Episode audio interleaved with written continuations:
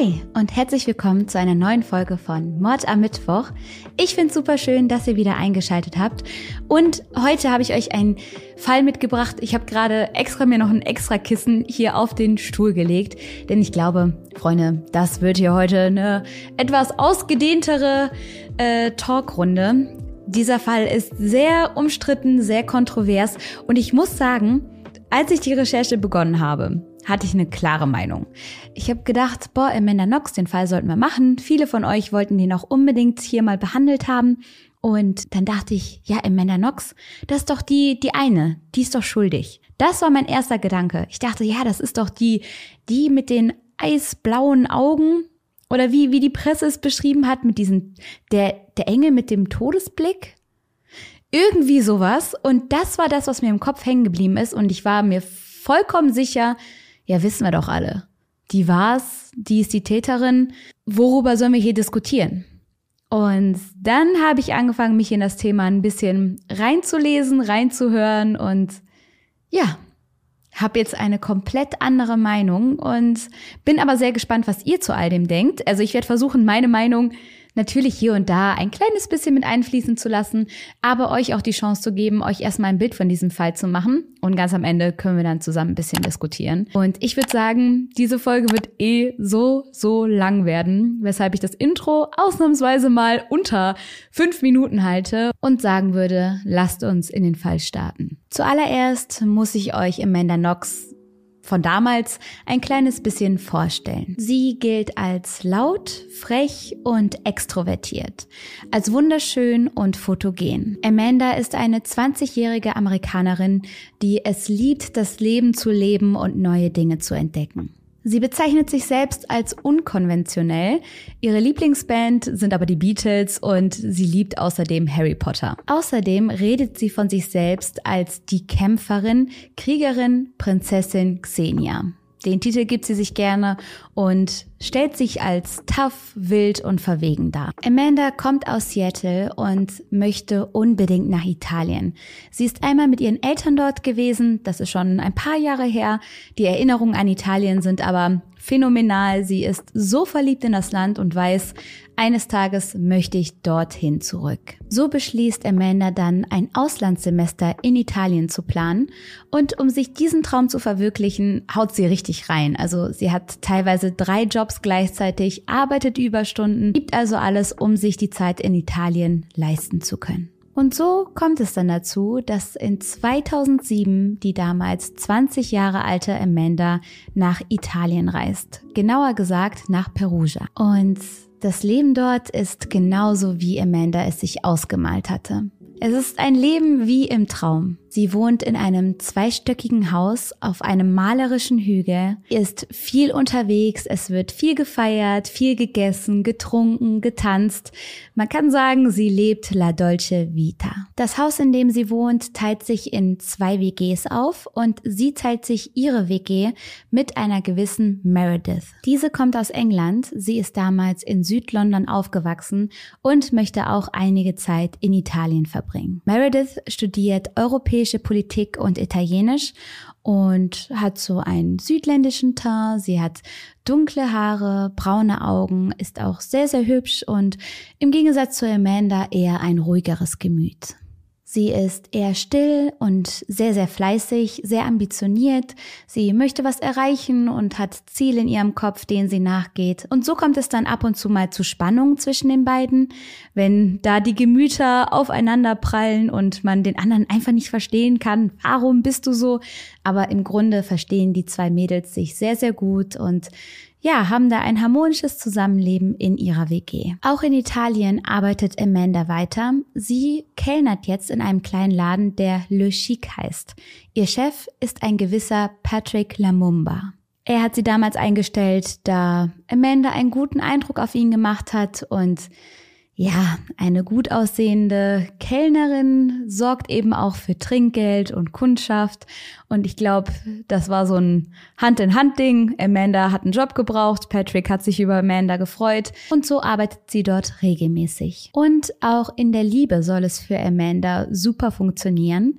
Sie ist am 25. Oktober 2007 nämlich mit ihrer Mitbewohnerin Meredith auf einem Konzert und dort lernt sie einen gewissen Raffaele kennen. Raffaele und Amanda sind sofort Hals über Kopf verliebt. Also es ist wirklich so ein, so ein Explosionsding äh, der Hormone und der Gefühle. Und Amanda sagt immer, dass Raffaele aussehen würde wie ihr italienischer Daniel Radcliffe. Und sie ist ja so ein Harry Potter-Fan und sagt ihm, dass er ausgesehen hätte wie der Schauspieler von Harry Potter und ist hin und weg.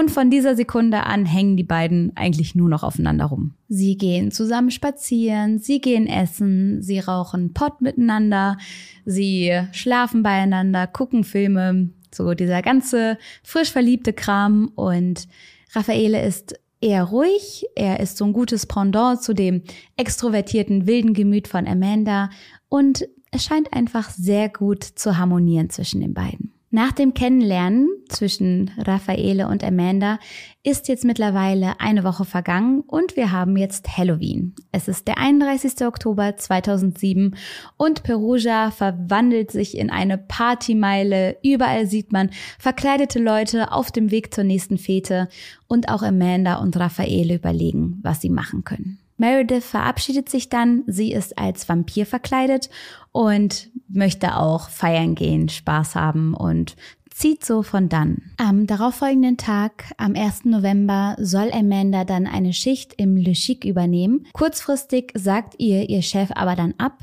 Er schreibt ihr, es sei nicht viel los, äh, der Laden sei ziemlich leer, fast wie an so einem Sonntag.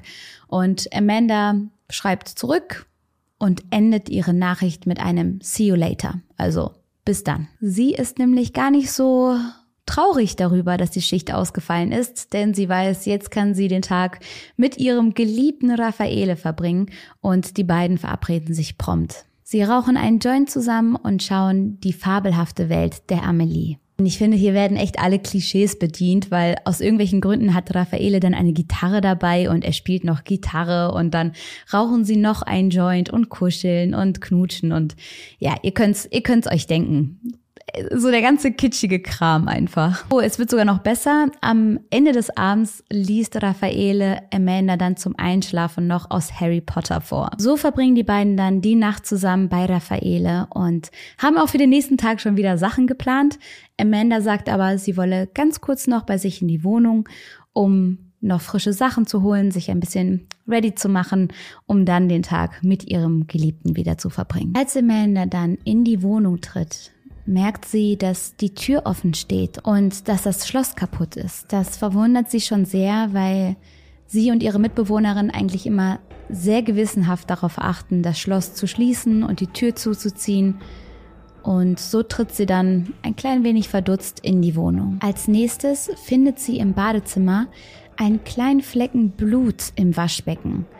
Und wichtig hierbei zu sagen ist, dass es ja eine WG ist. Man teilt sich das Badezimmer übrigens noch mit der anderen WG. Und es heißt, die WG sei generell auch etwas chaotischer gewesen. Ja, es waren halt alles Anfang 20-Jährige, die äh, jetzt nicht so Putzen im Kopf hatten, sondern viel mehr feiern gehen, Freunde treffen etc. Und ich glaube, deswegen hat sie darüber erstmal hinweggeschaut. Klar, wenn jetzt in meiner Wohnung zum Beispiel Blut im Waschbecken wäre, ne, dass ich die hier alleine wohne, da würde man sich schon eher mal fragen, was ist denn hier los? Aber ne, in so einer WG voll mit Frauen, die auch menstruieren oder ja, sich rasieren oder was auch immer. Ich verstehe schon, warum man nicht direkt komplett schockiert war und aus der Bahn geworfen war. So hopst Amanda dann als nächstes in die Dusche, doch bemerkt sie jetzt hier einen angetrockneten, blutigen Fußabdruck. Also ein Blutfleck in der Form eines Fußes. Und das beunruhigt sie jetzt doch sehr.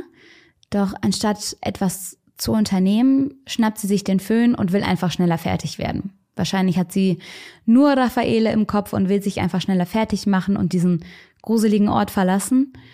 Und als sie den Föhn holt und weitermachen möchte, bemerkt sie, dass jemand auf Toilette war also ne, Nummer zwei auf Toilette war und nicht abgespült hat. Als Amanda dann die Wohnung verlassen möchte, schaut sie noch einmal in das Zimmer einer anderen Mitbewohnerin rein und bemerkt dort ein zerschlagenes Fenster. An diesem Punkt heißt es, es sei Amanda alles zu seltsam, zu gruselig geworden, sie habe ihre Sachen gepackt und einfach versucht, die Wohnung schnellstmöglich zu verlassen. Sie ist jetzt auf dem Weg zu Raffaele, möchte ihm all das erzählen und versucht währenddessen Meredith zu erreichen. Einfach anzurufen und zu fragen, was da passiert ist. Bei Raffaele angekommen, erzählt Amanda ihm sofort alles, was passiert ist, alles, was sie gesehen hat, was ihr Sorgen bereitet und die beiden entschließen sich dazu, wieder zu der Wohnung zurückzugehen und gemeinsam die ganze Sache nochmal unter die Lupe zu nehmen. Raffaele wundert sich noch, warum Amanda duschen gegangen ist, obwohl sie die Blutspritzer schon gesehen hat. Aber ich glaube, er schiebt diesen Gedanken auch einfach damit beiseite, dass er sich sagt, ey, die Wohnung ist sowieso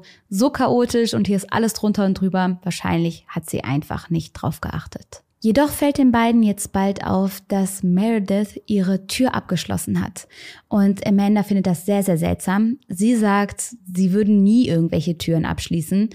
Und dass man da jetzt nicht in das Zimmer kommt, Meredith nicht an ihr Handy geht, all das ist jetzt sehr beunruhigend. So kommt es dann dazu, dass Raffaele um 12.51 Uhr bei der Polizei anruft.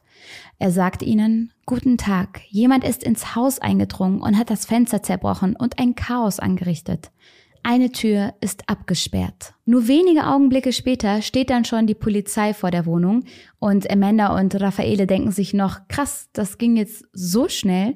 Doch waren das einfach nur Zivilpolizisten, die zufällig gerade vor Ort waren. Später stellt sich heraus, dass die Polizisten gerade in der Nähe waren, da eine Frau den Fund von zwei Handys gemeldet hatte. Das eine Handy konnte man Meredith zuordnen und das andere der italienischen Mitbewohnerin, die, die in ihrem Zimmer das Fenster kaputt hatte. Auf dem Weg zu der Wohnung dieser beiden Frauen treffen die Polizisten dann auf Amanda und Raffaele. Amanda erkennt dann auch Merediths Handy und bittet die Polizisten um Hilfe. Sie erklärt ihnen die Situation, sie erzählt von den Blutflecken, von diesem Fußabdruck, den sie gefunden hat und sagt, dass sie keinen Kontakt zu ihrer Mitbewohnerin Meredith aufbauen kann als dann nach einer Weile auch die italienischen Mitbewohnerinnen nach Hause kommen. Aber alle ohne Meredith macht sich Amanda richtig Sorgen und bittet die Polizei darum, die Tür einzuschlagen. Die sagen jedoch, die hätten keine Befugnis dafür und könnten so nicht weiterhelfen. Und so machen es dann die Mädels selber. Die italienischen Mitbewohnerinnen und Freunde von ihnen versuchen zusammen, die Tür von Meredith einzutreten, mit Erfolg. Und was sie da sehen, werden sie wohl nie wieder vergessen. Ein wahnsinniges Gebrüll und Gekreische geht los und man hört nur, wie jemand schreit, ein Fuß, ein Fuß. Amanda versteht gar nicht, was gerade los ist, denn klar, sie lernt Italienisch und ist nun seit um die fünf Wochen da, aber alle reden dermaßen schnell und hektisch durcheinander, dass sie keinen Plan hat, was ihr gerade eigentlich vor sich geht. Alles, was sie versteht, ist Blut und Fuß. Ein paar Minuten später treffen dann die Polizisten ein, die Raffaele gerufen hat, und sie betreten dann die Wohnung. Ein Ermittlerteam und ein Staatsanwalt treffen dann kurz darauf auch ein und alle gehen in diese Wohnung rein. Und was man hier findet, ist absolut grausam. Die 21-jährige Meredith wurde nackt und tot auf dem Boden ihres Zimmers gefunden. Sie ist blutüberströmt und mit einer Decke halbwegs zugedeckt worden, nur ein Fuß guckt raus. Das war auch das, was die Mädels als erstes gesehen hatten, den Fuß. Alles an diesem Tatort deutet auf ein Sexualdelikt hin, denn ihr T-Shirt ist über ihre Brüste gezogen worden. Es ist ein brutaler Anblick. Der Täter hat über 40 Mal auf Meredith eingestochen. Ihre Sachen liegen im Zimmer verstreut, überall ist Blut und alle weinen und schreien durcheinander. Der Staatsanwalt beschreibt die Eindrücke vor Ort später so. Da war überall Blut. Es sah aus, als hätte man Meredith brutal niedergedrückt. Sie hatte Abdrücke an ihren Armen. An ihrem Hals war eine sehr tiefe Wunde. Es hat mich nicht mehr losgelassen, wie tief sie war. Ich habe mich damals gefragt, ist ein Monster hierfür verantwortlich? Es scheint so, als sei der Einbruch im Zimmer der anderen Mitbewohnerin vorgetäuscht worden zu sein.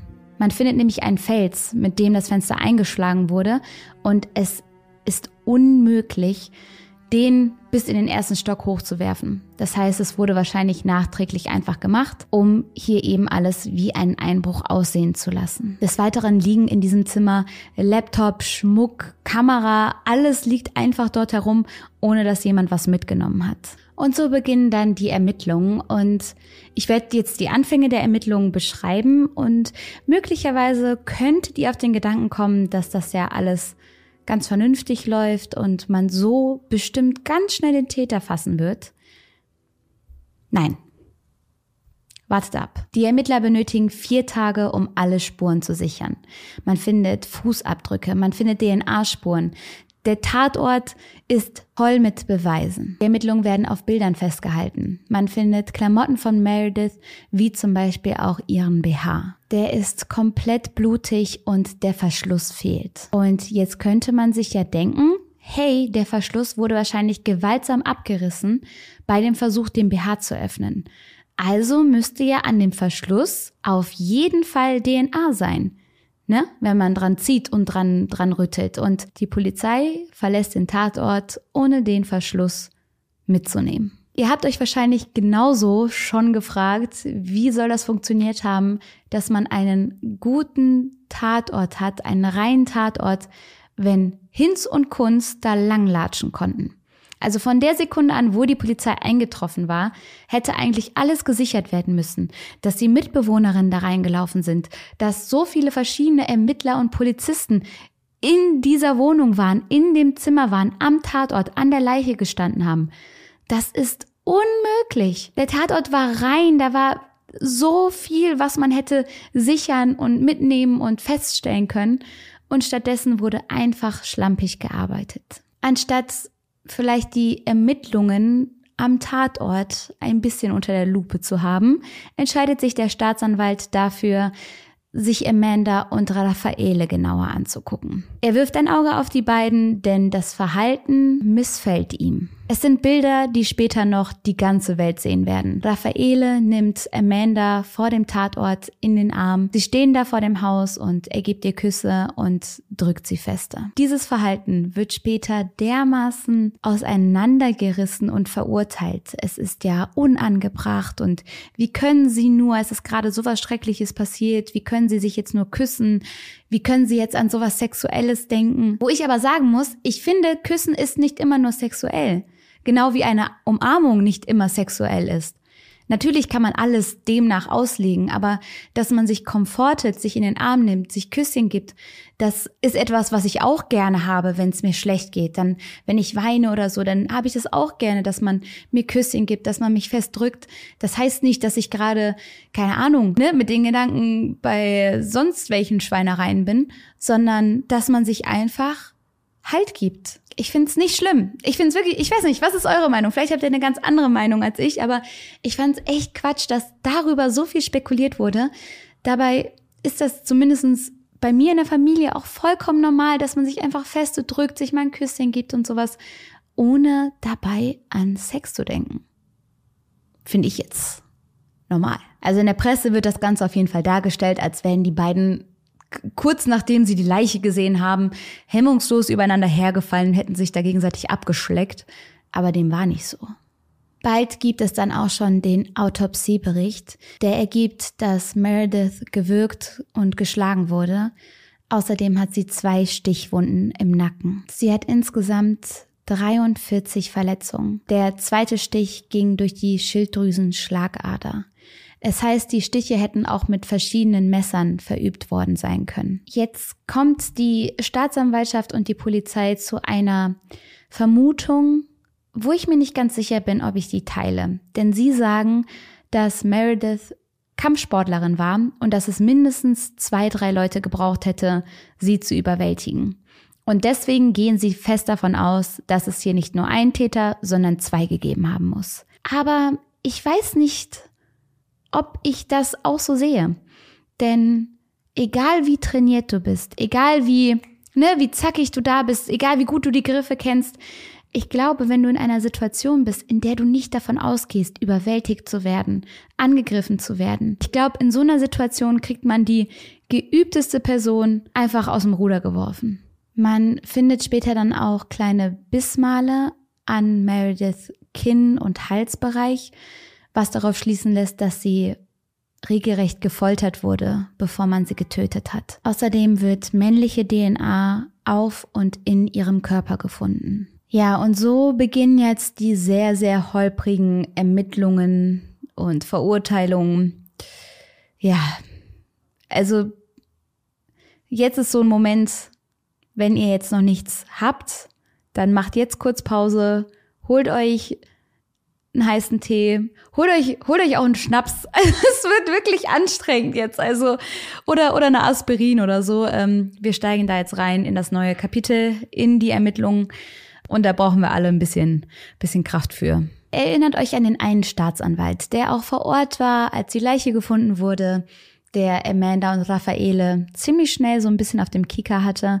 Und der beginnt jetzt damit, Amandas Verhalten so krass zu kontrollieren und meiner Meinung nach zu überinterpretieren. So wird Amanda einmal dazu aufgefordert, alle Messer aus der Küche zu holen. Man will gucken, welches die Tatwaffe gewesen sein könnte, ob ein Messer fehlt und als Amanda das macht, erleidet sie eine Panikattacke. Was absolut verständlich ist.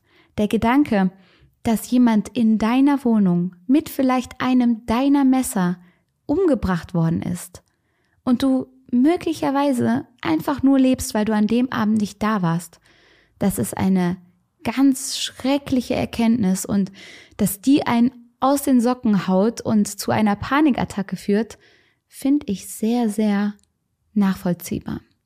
In den Augen des Staatsanwaltes heißt das aber, dass sie möglicherweise etwas mit dem Verbrechen zu tun gehabt hat, denn nun, wo sie die Messer wieder sieht, würden ihr all die Erinnerungen wiederkommen, wie sie da an Meredith Tod teilgehabt hat. Amandas Familie bekommt zu dem Zeitpunkt auch schon Wind davon, was da alles gerade vor sich geht und die sagen direkt, Amanda, komm nach Hause.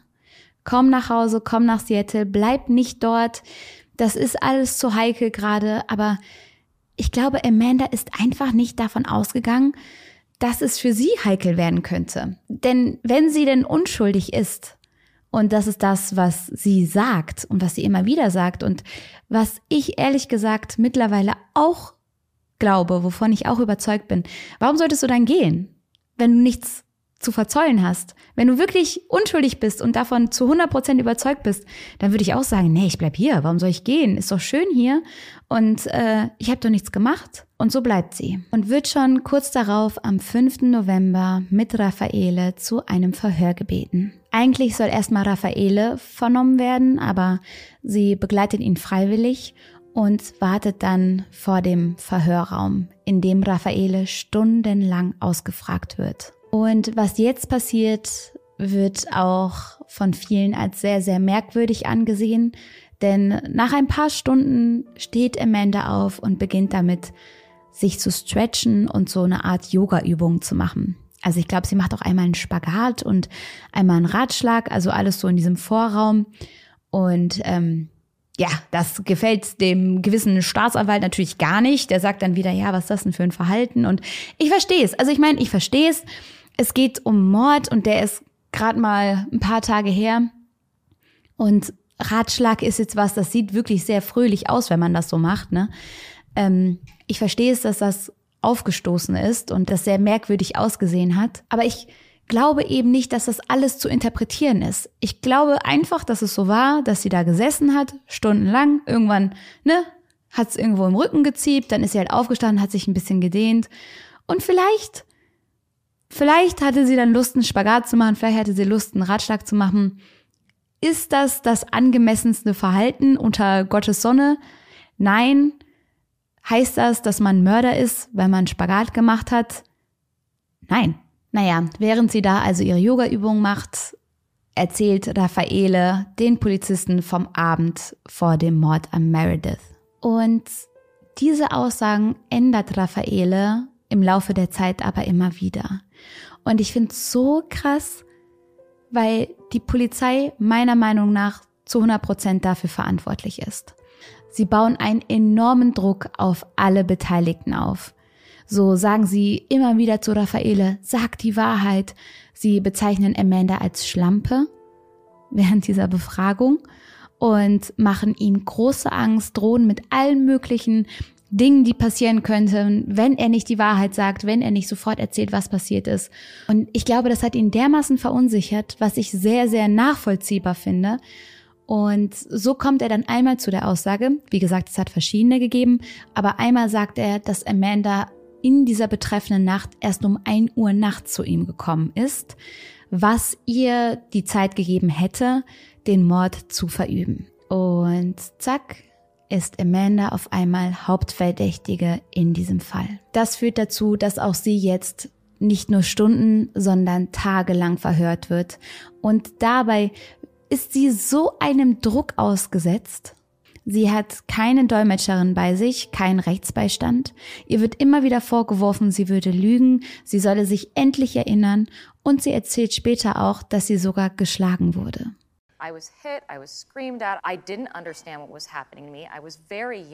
Eine Polizistin habe ihr mehrfach auf den Hinterkopf geschlagen und sie dabei angebrüllt, ihr gesagt, sie solle sich jetzt erinnern und zusammenreißen und die Wahrheit sagen. Fünf Tage lang wurde sie verhört mit sehr wenig Schlaf und immer dieser aggressiven Art, diesem Vorwurf, du bist es doch eh gewesen, jetzt gibt's endlich zu.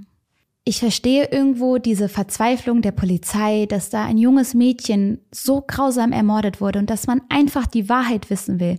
Das verstehe ich zu 100 Prozent. Auf der anderen Seite war Amanda selber gerade mal 20 Jahre alt. Die war grün hinter den Ohren und ohne Beweise, ohne Indizien, ein 20-jähriges Mädchen tagelang anzuschreien und auf den Hinterkopf zu schlagen, das geht natürlich gar nicht. Etwas, das man Amanda jetzt versucht auch gewissermaßen anders auszulegen, als es wahrscheinlich war, ist diese Nachricht, die sie ihrem Chef Patrick Lamumba geschrieben hat. Ihr erinnert euch bestimmt, sie hat ihm See you later geschrieben, nachdem er ihr gesagt hat, sie braucht nicht mehr zur Arbeit zu kommen. Und dieses See you later steht ja für bis dann, ne? Man sieht sich. Die Ermittler sagen jetzt aber, dass See You Later würde dafür stehen, dass die beiden für diesen Abend noch verabredet waren, dass es ein bis später sein sollte. Daraufhin wird Amanda wieder stundenlang befragt und unter Druck gesetzt, bis sie meint, sich an drei Dinge erinnern zu können. Sie erzählt von ihrem Chef Patrick in einer braunen Lederjacke, von einer offenen Tür und sie meint, sich an sich selbst zu erinnern, wie sie schreit. Und für die Polizei ist das jetzt das Beigeständnis zum Mord. So wird dann am 6. November 2007 ein Haftbefehl gegen Raffaele und Amanda ausgesprochen und auch Patrick Lamumba wird festgenommen. In einer schriftlichen Aussage an die Polizei versucht Amanda nun sich zu erklären. Sie kann nicht so gut Italienisch, sie kann sich nicht selbst verteidigen. Und so schildert sie dann in dieser schriftlichen Aussage, dass sie gar nicht weiß, was die Wirklichkeit ist und dass sie komplett verwirrt ist, dass sie gestresst war, unter Druck stand und einfach müde war. Sie weiß nicht mal, was Realität und was Traum war in der letzten Zeit. Außerdem muss die Polizei kurz daraufhin auch Patrick Lamumba freilassen, da er ein Alibi hat. Jetzt könnte man natürlich meinen, hey, vielleicht waren wir komplett auf der falschen Fährte und vielleicht sollten wir aufhören, Amanda zu befragen und unter Druck zu setzen und einfach uns mal die ganzen DNA-Beweise und sonst was, die ganzen Spuren angucken. Aber nein, die Polizei denkt sich jetzt, das mit Patrick Lamumba, das war zwar falsch, aber das bedeutet, dass Amanda uns reingelegt hat. Das heißt, die wollte uns auf die falsche Fährte führen. Und so entwickelt die Staatsanwaltschaft dann eine neue Theorie. Die besagt, dass Meredith mit der Lebensart von Amanda nicht klargekommen wäre und es deswegen zu einem wahnsinnigen Streit gekommen wäre. Amanda sei ihr zu offenherzig gewesen. Und um Meredith eins auszuwischen, habe Amanda dann eine Sexorgie geplant. Als Meredith bei dieser Orgie nicht mitmachen wollte, sei Amanda sauer geworden und habe sie angegriffen. Die Jungs, die anscheinend an dieser Orgie teilgenommen haben, sollen Meredith dann getötet haben. Das Ganze soll auch ein dämonisches Motiv gehabt haben. Es sei so eine Art satanistischer Ritus gewesen und alles eben mit diesem Sexmotiv. Und das sei der Grund, warum Amanda Meredith Tod veranlasst habe. So wird Meredith dann als der liebe Engel dargestellt, während Amanda nun das blutrünstige Sexmonster ist. Diese Theorie wird dann auch noch dadurch unterstützt, dass Amanda und Raffaele ein paar Tage nach all dem Unterwäsche kaufen gegangen sind. Also ich, ich verstehe den Ansatz, dass man sagt, warum denkst du jetzt an neue Unterwäsche, warum kaufst du dir jetzt neue BHs, wenn vor wenigen Tagen in deiner Wohnung jemand umgebracht wurde. Das verstehe ich. Aber das macht niemanden zu einem Mörder. Das ist kein Beweis. Und man muss auch immer wieder sagen, nur weil man selber anders trauern oder mit gewissen Dingen umgehen würde, heißt es nicht, dass das Verhalten anderer falsch ist. Das ist nur eine subjektive Wahrnehmung, die wir eben haben aufgrund von unserer Erziehung oder ja, unserem Wesen. Aber nur weil sich andere anders verhalten, heißt das nicht immer, dass sie Unrecht haben. Wisst ihr, was ich meine? Für mehr Toleranz. Zwischenzeitlich werden zum Glück immer mehr DNA-Spuren gefunden und auf einmal rückt ein neuer Verdächtiger ins Blickfeld der Polizei. Ein blutiger Handabdruck an Merediths Körper kann einem gewissen Rudy Gooday zugewiesen werden. Seine DNA wurde unter anderem auch an und in ihrem Körper gefunden. Die DNA von Rudy kannte man schon, da er an mehreren Einbrüchen beteiligt war. Am 20. November schnappt man ihn in der Nähe von Mainz hier in Deutschland. Er hat versucht zu fliehen, das ist ihm nicht gelungen und die Polizei nimmt ihn fest. Das heißt, er habe Meredith beim Basketballspielen kennengelernt. Und trotz dieses neuen Tatverdächtigen, diesem dringenden Tatverdacht, stützt sich die Presse weiterhin nur auf Amanda. Der Staatsanwalt, den wir alle schon ins Herz geschlossen haben, der hat jetzt auch wieder eine neue Theorie, die natürlich wieder was mit Amanda zu tun hat. Nun soll sie nämlich den Mord mit Rudy zusammen begangen haben. Es heißt, Rudy und Meredith hätten sich an Halloween noch was genauer kennengelernt, nachdem sie sich ja schon flüchtig vom Basketball kannten und sie habe ihn dann zu sich nach Hause eingeladen. Das ist das, was Rudy erzählt. Er sagt, er sei dann zu ihr gekommen, sie sei wütend gewesen, weil jemand Geld aus ihrem Portemonnaie gestohlen habe. Und er habe sie dann getröstet, sie hätten so, sich so ein bisschen umarmt, aber es habe keinen Sex gegeben. Komisch nur, dass man seine DNA ja auch in Merediths Körper gefunden hat. Außerdem sagt er, dass es ihm nicht so gut ging an dem Abend. Er hatte ein bisschen Bauchhumoren und sei auf Toilette gegangen. Auf Toilette habe er dann Musik gehört und als er wieder rausgekommen ist, habe Meredith tot auf dem Boden gelegen. Durch die laute Musik habe er nur einmal kurz einen Schrei gehört, vom Rest des Überfalls und Mordes aber nichts mitbekommen. Er habe nur noch kurz eine Gestalt mit einem Messer gesehen, die dann aber schon auf der Flucht war. Das Messer in der Hand dieser Gestalt habe ihn noch kurz verletzt beim Davonfliehen.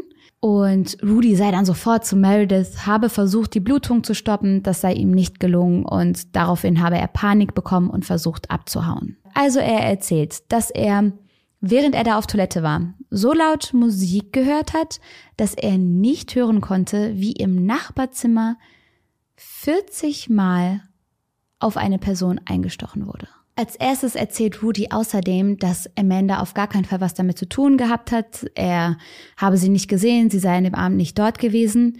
Später, als sie dann aber die zweite Hauptverdächtige ist, ändert er seine Aussage und sagt, sie sei sehr wohl da gewesen. Er habe die Silhouette dieser Gestalt mit dem Messer erkannt und es sei Amanda gewesen. Hier kann man natürlich überlegen, ob es vielleicht auch taktisch einfach clever von ihm ist, zu sagen, er hätte Amanda gesehen, weil Amanda ja wirklich in Verdacht stand und er sozusagen dann jemanden hätte, der die Schuld für ihn übernehmen würde. Trotz alledem wurde er dann am 27. Oktober 2008 für 30 Jahre verurteilt. Diese Strafe wurde aber herabgesetzt auf 16 Jahre, da man nun ja von einer Mittäterschaft ausging und Amanda für den zweiten Täter hielt. Die Polizei ist immer noch auf Spurensuche und ist jetzt in Raffaeles Wohnung unterwegs. An einem seiner Messer findet man die DNA von Amanda und von Meredith, jedoch ganz, ganz, ganz, ganz kleine Mengen. Dieses Messer wird nun für die Tatwaffe gehalten. Auch der Verschluss des BHs wird nach 46 Tagen endlich gefunden. Und hier findet man auch DNA von Raffaele und von zwei weiteren Männern. Diese Personen sind aber unbekannt. Und dann am 4. Dezember 2009 werden Amanda und Raffaele zu 26 bzw. 25 Jahren Haft verurteilt. Amanda bekommt ein Jahr mehr, da sie am Anfang den Verdacht ja auf Patrick Lamumba gelenkt hat und das rechnet man ihr jetzt an. The court sentences Knox to 26 years in prison and Solocito to 25 years. Und ich glaube, das war für Amanda wirklich so ein Reality-Check.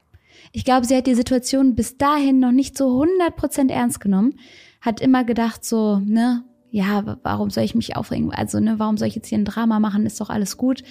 Aber dann plötzlich steht da dieses Urteil. Und zack, kommt sie ins Gefängnis. Und für Amanda beginnt eine schreckliche Zeit. Sie sagt, dass das Schönste für sie immer das Aufwachen war.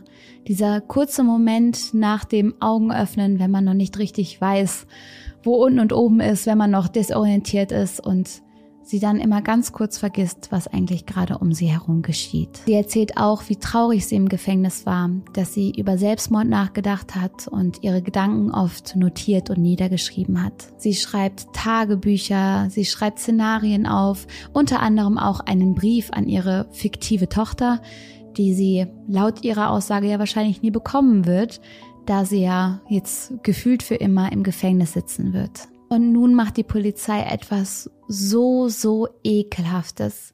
Ich kann euch nicht sagen, wie schrecklich ich das finde. Denn sie sagen, im Ende muss sich einer gesundheitlichen Untersuchung unterziehen, was sie dann auch macht. Und dabei gibt man ihr die Diagnose HIV. Und Amanda ist aufgelöst, sie ist schockiert, sie hat Angst vor der Diagnose, ist unaufgeklärt und die Polizei, beziehungsweise der Arzt da sagt dann, ja, sie müsse eine Liste von all ihren sexuellen Kontakten aufschreiben, damit man eben nachvollziehen kann, von wem sie das vielleicht hat, wo der Ursprung war, wo die Ansteckung passiert ist und die völlig aufgelöste Amanda macht das dann auch. Und diese Information, die Liste mit ihren Sexualpartnern sowie ihr Tagebuch wurden dann veröffentlicht, an die Presse und an die Polizei gegeben und All das hat sich als Riesenscam herausgestellt. Man hat einfach so getan, als gäbe es eine HIV-Diagnose.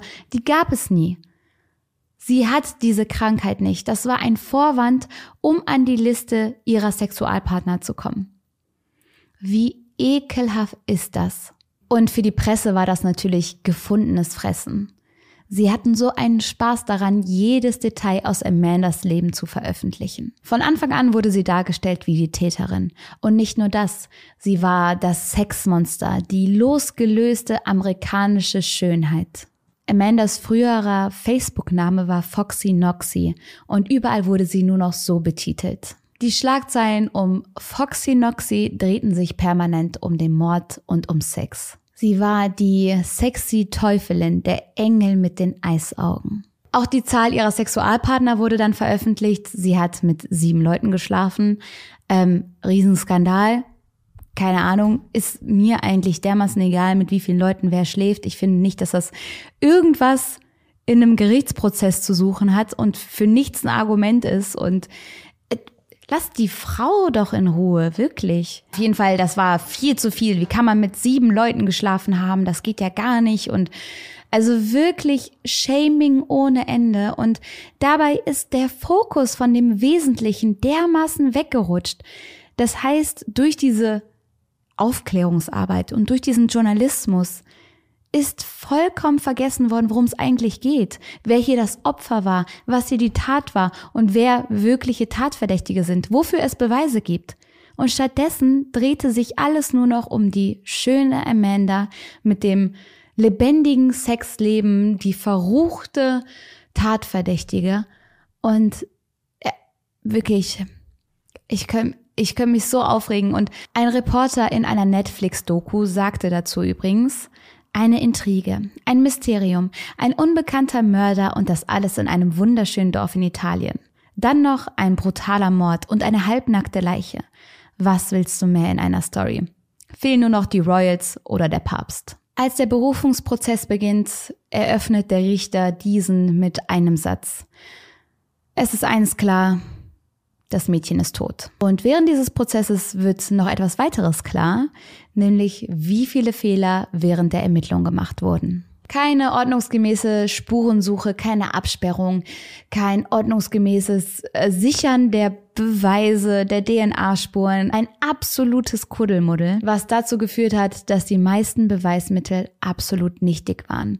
Denn DNA kann so einfach von einem Ort zu einem anderen getragen werden und somit waren sämtliche DNA-Spuren an irgendwelchen Objekten eigentlich absolut unbrauchbar. Die hätten jederzeit entstehen können so viel wieder rumgelatscht wurde. So gab es ja zum Beispiel den BH-Verschluss, wo man ja auch Raffaeles DNA drauf gefunden hat. Das konnte man aber vor Gericht nicht als Beweis nutzen. Dieser BH-Verschluss ist ja erst nach 46 Tagen gesichert worden. Was bedeutet, wenn Raffaele in der Wohnung war, wenn er sich dort aufgehalten hat, hätten irgendwie seine Spuren auch so an den Verschluss gekommen sein können. Dann gibt es ja noch das Messer, was man in Raffaeles Wohnung gefunden hat. Das ist so das zweite Hauptbeweismittel. Aber auch die DNA-Spuren, die man daran gefunden hat, sind so gering, dass sie vor Gericht als nicht signifikant eingestuft wurden und somit hinfällig waren. Die gesamte Beweisaufnahme und die spätere Ermittlung deutet darauf hin, dass die Staatsanwaltschaft von Anfang an einen Verdächtigen oder zwei Verdächtige im Kopf gehabt hat und die Ermittlung nur in diese Richtung dann geleitet hat. Macht Sinn, Amanda und Raffaele dann ja auch, waren von Anfang an im Visier des Staatsanwaltes und der hat die Ermittlungen höchstwahrscheinlich dann einzig und allein darauf ausgelegt, den beiden irgendetwas nachweisen zu können. Höchstwahrscheinlich, vermutlich. Verklagt mich nicht. Denn im Zimmer von Meredith wurden keine Spuren von Amanda gefunden. Nicht auf ihrem Körper, auf den geklauten Inhalten des Portemonnaies, nirgends. Und demnach gibt es keine tragenden Beweise mehr gegen Amanda Knox. Die Staatsanwaltschaft beharrt weiter darauf, dass Amanda ja seltsames Verhalten, Täterverhalten an den Tag gelegt hätte und sich schuldig verhalten hätte. Sie habe so schuldig ausgesehen. Ender sagt später dann sowas wie, der Staatsanwalt hat versucht, die Schuld in meinen Augen zu sehen. Der hat versucht, die Antworten in meinen Augen zu sehen, anstatt die Antworten in den Beweisen zu suchen. Am 3. Oktober 2011 wird Amanda dann jedoch freigesprochen. Sie wird jedoch für drei Jahre aufgrund der Verdächtigung von Patrick Lamumba verurteilt. Dadurch, dass sie mittlerweile aber vier Jahre lang in Haft saß, musste sie diese Strafe nicht mehr absitzen. Und als dann irgendwann das Urteil gesprochen ist, dass sie nun eine freie Frau ist, bricht sie weinend zusammen und kann es nicht fassen. Und auch die ganzen anderen Insassen im Gefängnis freuen sich für sie. Es heißt, niemand habe sie für die Täterin gehalten. Amanda fliegt nun nach Seattle und studiert Journalismus, doch wird ihr Leben nie mehr sein, wie es mal war. Sie wird niemals wieder diese unbeschwerte 20-Jährige sein können, die einfach Lust aufs Leben hatte. Ihr wurden vier Jahre genommen. Ihr Gesicht ist überall bekannt. Jeder kannte die Details aus ihrem Sexleben, aus ihrem Tagebuch, ihre Persönlichkeit, ihre, von der Kindheit bis zum 20. Lebensjahr wurde ja alles veröffentlicht und auseinandergerissen. Und nicht nur das, es kommt in 2012 dazu, dass das Gericht den Freispruch wieder aufhebt. Das heißt, Amanda, die sich jetzt als freie Frau gefühlt hat, wird zurückgeworfen und wird wieder der Justiz ausgeliefert. Am 30. Januar 2014 werden Amanda und Raffaele für jeweils 28 Jahre und 6 Monate und 25 Jahre und 6 Monate verurteilt. In Amerika stützt man ihr aber den Rücken, man hält sie für unschuldig und ihre Anwälte, sowohl Raffaeles als auch ihr Anwalt, gehen in Berufung. Und das mit Erfolg. Am 27. März 2015 werden sowohl Raffaele als auch Amanda in letzter Instanz freigesprochen. Es wird bestätigt, dass es erhebliche Mängel in der Beweiskette gibt und es forensisch keine haltbaren Beweise gibt. Als das Urteil gesprochen ist, ruft Amanda Raffaele sofort an und sagt nur, wir sind frei. Rudy alleine wird nun für den Mord an Meredith verurteilt. Auch wenn die Staatsanwaltschaft davon ausgeht, dass es einen Mittäter gibt, bleibt er der Einzige, den man dafür zur Rechenschaft ziehen konnte. Raffaele und Amanda sind heute beide im True Crime Business beschäftigt. Ähm, Amanda hat einen Podcast und Raffaele hat eine Internetfirma und ist Experte für True Crime im italienischen Fernsehen. In 2013 veröffentlicht Amanda auch das Buch Zeit gehört zu werden und will später dann auch über Justizirrtümer aufklären. Auch wenn Amanda damit viel, viel Geld verdient hat, heißt es, sie habe das nutzen müssen, um damit ihre Anwaltskosten der letzten Jahre damit zu decken. Ja, und so geht dieser Fall zu Ende. Es ist so, so viel und ich muss wirklich sagen, ich habe es am Anfang ja schon kurz erwähnt, ich war mir so sicher, dass sie es gewesen ist. Das ist so in meinem Kopf hängen geblieben von all den Schlagzeilen aus der Zeit, von der Berichterstattung. Und als ich all das jetzt gelesen habe, dass ich, dass es so wenig Beweise gab und so schlampig gearbeitet wurde, DNA überall war, da habe ich ein ganz neues Bild vom Fall bekommen. Ich wusste zum Beispiel nicht mal mehr, dass es diesen Rudy gegeben hat. Das war gar nicht abgespeichert. Nur Amanda Knox ist die Täterin gewesen. Und ich fand es sehr, sehr spannend, den Fall jetzt ja nochmal neu zu beleuchten und nochmal neu zu überdenken. Und bin sehr gespannt, was ihr zu all dem denkt. Ob ihr vielleicht noch eine ganz andere Meinung habt, noch was anderes gehört habt, andere Beweismittel irgendwo recherchiert habt, aber lasst mich all das sehr, sehr gerne wissen. Und ja, ich würde sagen, passt gut auf euch auf, habt einen wunderschönen Abend und ich wünsche euch was. Bis dann. Ciao, ciao.